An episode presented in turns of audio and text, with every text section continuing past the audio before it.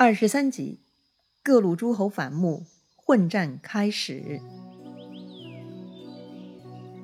上一回咱们说到，孙坚清理洛阳皇宫废墟时，找到了丢失了几个月的传国玉玺，一下子就刺激了他的野心，他就私下藏匿，死活不肯再拿出来了。于是袁绍就秘密写信给了荆州刺史刘表，让他截住孙坚，务必要抢回玉玺。作为皇室宗亲，刘表的觉悟是很高的，他十分配合。他派出了手下的蒯越、蔡瑁，带兵一万人去等孙坚。他们等到了吗？那还用说吗？通信兵是用来干嘛的呀？他们呀，非常顺利地掌握了孙坚的行进路线，就在路上以逸待劳，等着呢。话说孙坚一行人。当时一离开洛阳，就撒开鸭子，马不停蹄往南跑了。这怀里的宝贝啊，已经被袁绍这厮怀疑了，得赶紧回到自己的地盘上去，免得遭遇不测呀。这一天，孙坚的部队啊，已经跑到荆州了，离自己的地盘是越来越近了，胜利在望啊！正认真赶路呢，突然看到前面有一彪军马，一字排开，拦住了去路。谁呀？孙坚心头一紧，他自从获得了传国玉玺啊，他是一直很紧张的。孙坚勒马一看，哦，是认识的，是荆州刺史刘表手下蒯越。之前大家河水不犯井水，一向相安无事的，他来干嘛呢？孙坚心里想着，表面上呢还是挺客气，好声好气的问他：“蒯义度为啥带兵拦我的去路啊？”这个蒯越啊，他字义度，所以呢，孙坚称他蒯义度。但这蒯越呢，却是来者不善，他高声说：“你是汉臣，为什么私自藏匿传国玉玺？赶紧把玉玺留下，就放你一马。”呀，果然是来抢玉玺的，哼，没门儿！孙坚大怒，令黄盖出战。黄盖用的是铁鞭，他抽的是啪啪作响。但对面的蒯越部队也不示弱啊！这个时候，蔡瑁就挥舞着大刀冲出来迎战了。他俩战了几个回合，这黄盖一鞭子打中了蔡瑁，还好蔡瑁有护心镜挡着啊，要不然啊不丧命也得重伤了。吃了这一鞭呐，这蔡瑁赶紧回马便跑。咱们也留意到了哈，这《三国演义》书中很多时候两军交战流程都是类似的。第一步，双方先派出先锋。单挑，待先锋打斗决出胜负之时呢，就进入第二步，两军厮杀了。通常呢，单挑胜利的那一方啊，无论开始是主动挑战还是被动叫阵的，他只要是单挑胜利了，就士气大振，往往呢就会变得更主动了。而现在黄盖和蔡瑁的单挑呢，是黄盖占优，这蔡瑁是溃逃了。于是孙坚部队啊，就趁势掩杀过去。他们刚刚杀过山头，却忽然听见山背后金鼓齐鸣。呀，什么情况啊？这山后有伏兵吗？正在孙坚惊愕之时，却看到一小队人马过来了。哦，原来是刘表亲自带兵来了。孙坚呢，坐在马上向刘表行礼了。此时他已经想明白了啊，一定是袁绍挑唆刘表的。所以呢，孙坚就问刘表了：“今生为什么要相信袁绍的信，苦苦相逼？我们毕竟是邻郡啊。”可不是吗？这长沙郡不就是在荆州旁边吗？但这刘表啊，根本不吃这一套，义正言辞地说：“你藏匿传国玉玺，是想造反吗？”孙坚还是不承认呐，他继续使用他的发誓大招，他又发了一次誓言。孙坚说：“我如果真有这个东西，就死于刀剑之下。”这刘表又不是三岁娃娃。一个誓言是不顶用的。他盯着孙坚的眼睛说：“你如果想我相信你，那就把随军行李交我搜查。”孙坚心想啊，看来这回是骗不到刘表这厮了。软的不行，那就来硬的了。于是孙坚怒骂：“你有何能力，敢小看我？”说完，他就拍马上去砍刘表了。刘表是江夏八郡，他是名士啊，优雅文人呐，他怎么打得过孙坚嘛？开玩笑啊！所以这刘表二话不说就直接往后跑。孙坚呢，他继续拍马深追。就在这个时候，突然两山之后的伏兵四起，加上前面遇到的蔡瑁、蒯越啊，也都从后方追了过来。他们呀，就把孙坚包围在中间了。哎呀，这孙坚就这么被包围了，怎么回事儿啊？咱们来捋一捋啊。首先，孙坚是攻破了蔡瑁、蒯越的防线，表面上呢是黄盖打中了蔡瑁，实际上这也是他们的诱敌计划，故意露出破绽，让孙坚钻进山谷。刘表出来跟孙坚对话，就算是给孙坚最后一次机会了，同时呢，也是引诱孙坚再往山谷深处挪一点儿哈。但看他冥顽不灵，而且已经到达了指定位置，刘表就迅速撤退了。然后呢，四周的埋伏就全部跳出来了。现在啊，刘表军四面包围，把孙坚部队啊像饺子一样包在中间了。这要不是孙坚勇猛啊，估计这里就是他的葬身之地了。这孙坚和身边的陈普、黄盖、韩当三员猛将，四个人相互掩杀，最终还是让他们杀出了重围。他们呀，折掉了大半军士。狼狈逃到了江东，从此孙坚与刘表就结下了仇恨。袁绍的一封信，刘表和孙坚就成了世仇。由此可见，道义在当时人们心中的重要性。所谓国仇家恨，上升到了国家层面啊，私人恩怨也就不当回事儿了。好了，那袁绍在干嘛呢？此时的袁绍啊，屯兵河内，缺少粮草。于是冀州牧韩馥主动派人送粮过来给袁绍。基本上呢，袁绍的部队啊就是靠韩馥养着。但是有野心的人是不会满足这种小恩小惠的。袁绍手下有一个谋士叫庞纪，他就给袁绍出主意了，说呀：“大丈夫纵横天下，为啥要等别人送粮为食呢？冀州是钱粮广盛之地。”将军何不取之？他的意思呢，就是劝袁绍不要满足韩馥送过来的那丁点粮食。大丈夫纵横天下，就得狠一点，把冀州抢过来才是正道。这袁绍啊，也不是善类，他听了以后啊，并不反对，只是感慨没有好办法。那么，什么才是好办法呢？袁绍啊，不想走刘岱杀乔瑁的老路，那样太费劲，而且名声还不好听。于是，这庞纪就接着说了：“咱们可以借用一下公孙瓒，让他过来吓唬韩馥。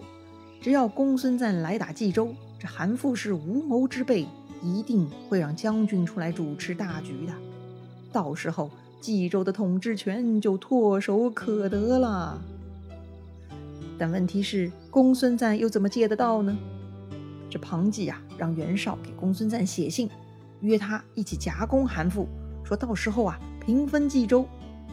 你还别说，这主意啊确实挺高明的。这公孙瓒一接到袁绍的信，看到说是约他一起去瓜分冀州啊，他就开始高兴起来了。其实他垂涎冀州也很久了，只是没有合适的行动计划。所以袁绍的邀请信令他十分愉悦，他的贪心啊令他冲昏头脑了。他早忘记了自己之前对袁绍的看法。这次连想都不想就答应了，立刻点了兵就出发了。袁绍呢，他实施第二步，派人秘密报告韩馥，说公孙瓒出兵要来夺冀州啦。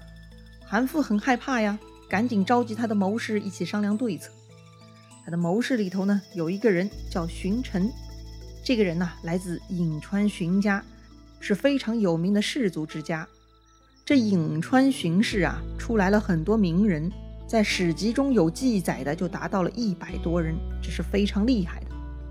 这个荀臣呢，也是很有谋略的，他当时啊更看好袁绍，所以呢，他给韩馥出主意啊，就是为了卖掉韩馥。他跟韩馥分析局势，说：公孙瓒带领北方部队长驱而来，势不可挡。而且他还有刘关张的协助，是很难抵挡的。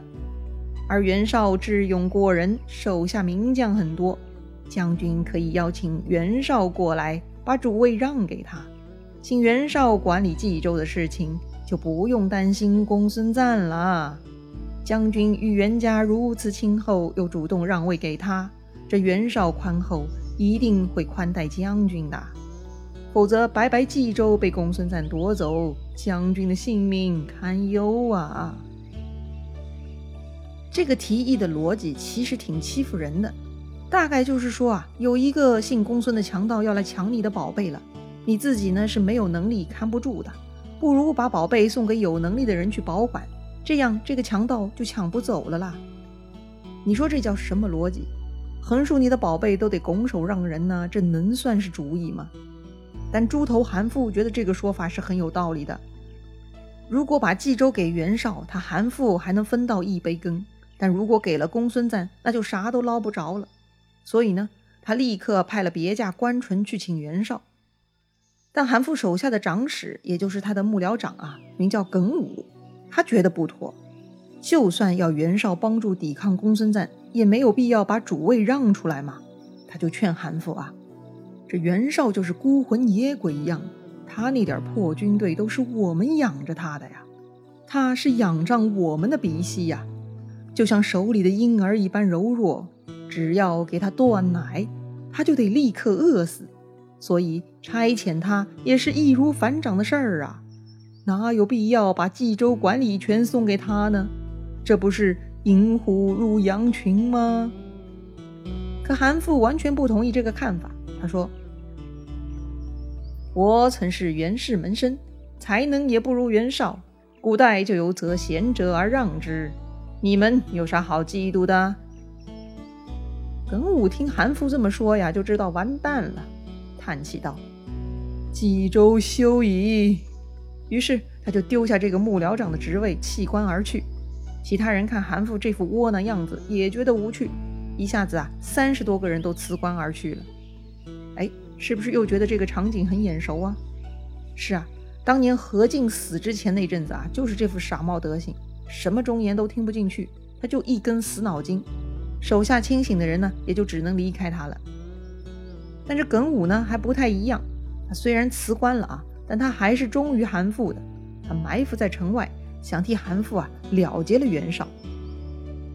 几天后，袁绍带兵来到冀州，埋伏在路边的耿武、关纯就搞半路袭击，想刺杀袁绍。要知道，袁绍身边是有颜良、文丑的。这耿武、关纯根本不是颜良、文丑的对手，刺杀袁绍就失败了，他们自己呀还被砍死了。这里不得不说，耿武他们呐是忠义可嘉，但脑子不够用啊！自己的主公韩馥如此窝囊猪头，就算你今天帮他杀了袁绍，将来还会出现其他什么张绍、李绍的，你也是保不住他的基业的。此外，刺杀袁绍嘛，也得找个好时机呀。这会儿袁绍带着队伍过来，一大帮子人呢，你们就两个人大白天行刺，这简直就是飞蛾扑火嘛！哎，真是白瞎了一片忠臣呐！好了，袁绍进入冀州了，韩馥就让出了主位。本来呢，他还指望袁绍给他一个副位，没想到袁绍只是给他分了一个奉威将军的虚职，真正的管理权啊，全部留在自己的手下。他安排了田丰。居寿、许攸、庞纪来分别掌管冀州事务。韩馥看到这个安排呀，他才恍然大悟：呀，真的是被鸠占鹊巢啦！都是自己蠢呢。于是这韩馥居然丢下家里的老小，一个人去陈留投靠张邈了。哎呀，还真是个莫名其妙的操作。先是无脑丢掉了自己的领地，现在又孤身一人去投靠别人。哎。这种人居然也是曾经十八路诸侯之一，难怪这联盟脆弱无用。再说公孙瓒，他发现袁绍已经占据了冀州，就要让袁绍按约定分地皮了。他派自己的弟弟公孙越去办这个事儿。袁绍见到公孙越就心生一计，他敷衍公孙越说：“请你家大哥过来，我们具体商议。”既然袁绍这么说了。这公孙越呢，就只能回去复命了。结果他离开冀州走了还不到五十里，公孙越突然遭遇了袭击，是一彪自称是董丞相家臣的军马，他们乱箭射死了公孙越。公孙越手下有人死里逃生，回去报告了公孙瓒这件事儿。公孙瓒本来是在家等着分赃呢，没想到等来的却是自己弟弟的死讯，公孙瓒大怒啊！此时他终于想明白了，这都是袁绍的奸计。先是引诱他公孙瓒起兵进攻韩馥，借以吓唬韩馥，然后骗到了冀州，从来就没打算分给他公孙瓒一寸土地。现在还对公孙瓒的弟弟下此毒手，哇呀呀呀呀，太气人了！此仇不报非君子啊！于是公孙瓒带上了复仇之师，冲向了冀州。袁绍早料到公孙瓒会来找他算账的，他也不躲。亲自带兵迎战，两军呢就相会于盘河之上。当时啊，袁绍的军队在河东，公孙瓒的军队在河西。公孙瓒立马于盘河桥上大喊：“你这个背信弃义之徒，居然敢出卖我！”袁绍是毫不羞愧啊，他也拍马走到桥边，得意地指着公孙瓒说：“韩馥无才，自愿把冀州让于我。”与你何干？公孙瓒更愤怒了，骂道：“昔日以为你是忠义之人，推选你为盟主，今日你的所作所为，真是狼心狗行之徒！你有何面目立于世间？”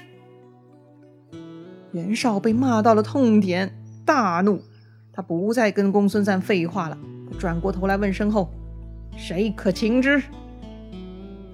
他话音未落，文丑侧枪挺马，直杀上桥。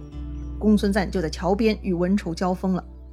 两人呢打斗了不到十个回合，这公孙瓒已经抵挡不住了，败阵而逃。但这文丑啊杀性正起，他趁势追赶。公孙瓒一个劲的逃，逃回了自己的部队。一群手下也出来掩护他。但这文丑是凶猛无比，此时啊，他就像一头饿狼冲入了羊群。他左突右杀，砍杀了很多人。此时，公孙瓒手下的四名健将看不下去了，一起冲上去迎战。没想到这四打一啊，都搞不定啊！这文丑是一枪刺死了其中的一个，剩下的三个居然被吓跑了。公孙瓒看到文丑这势不可挡的样子啊，就不敢恋战了，赶紧往山谷逃跑。这文丑呢，打散了四将，转头看到公孙瓒开溜了。他就立刻拍马去追了，还在后面大喊大叫，让公孙瓒下马受降。这个时候，公孙瓒呢已经是狼狈不堪了，弓箭呢也都丢光了，头盔也掉了，头发全散了，整个人是披头散发，骑着马狂奔。远远看去啊，就像是一个骑着马的乞丐呀，那是极其狼狈呀。最悲催的是，他刚刚飞奔过了一个山头。突然，马失前蹄，这公孙瓒呢从马上掉了下来。此时，文丑已经追到跟前了，看见公孙瓒落马，赶紧提枪来刺。此时的公孙瓒已经精疲力尽了，心想：袁绍这个恶贼呀，我兄弟二人都死在你的手里了，只好来世再找你报仇了。正在这公孙瓒命悬一线之际。突然，草坡左侧转出一个少年将军。这个少年啊，飞马挺枪，居然直接去打文丑了。公孙瓒此时气喘吁吁，已经完全走不动了，趴在草坡上看了少年。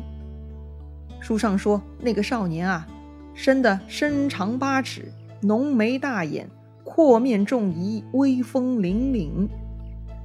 意思就是身高八尺，也就是张飞一样的身高了。浓眉大眼、宽脸阔腮，这是标准古代帅哥脸啊，跟咱们今天这个锥子脸的审美眼光是不太一样的啊。这人呢，气质特别好，威风凛凛，英气逼人。这个帅哥啊，居然跟文丑大战五六十回合，还未分胜负。这个时候，公孙瓒的部下救军呢，也陆续赶到了。文丑看到人呢，是越聚越多，眼下估计是占不到便宜了。就调转马头逃了回去。那个少年呢，倒也不去追赶。公孙瓒赶紧下了土坡，问他少年姓名。那个美少年呢，欠了欠身子，回答说：“某乃常山真定人也，姓赵，名云，字子龙。”哇，原来是大帅哥赵子龙啊！赵子龙啊，接着介绍说，他本来是袁绍手下的。但他看袁绍根本没有忠君救民之心，所以放弃了袁绍，而准备来投奔公孙瓒的。没想到提前在这里遇到了公孙瓒，是大喜呀！自己的粉丝如此英俊潇洒，还武功高强，没见面就救了自己一命，简直是人生最大的收获了，太高兴了！这就带着赵云回寨整顿甲兵，他准备啊，来日再战。这新仇旧恨，大仇是一定要报的。有了可以跟文丑斗六十回合的赵云加入，团队战斗力也是加强了。所以呢，公孙瓒是很有底气的。那么第二天的战况到底如何呢？公孙瓒这一次是否成功了呢？赵云是不是他的福将呢？咱们下回再聊。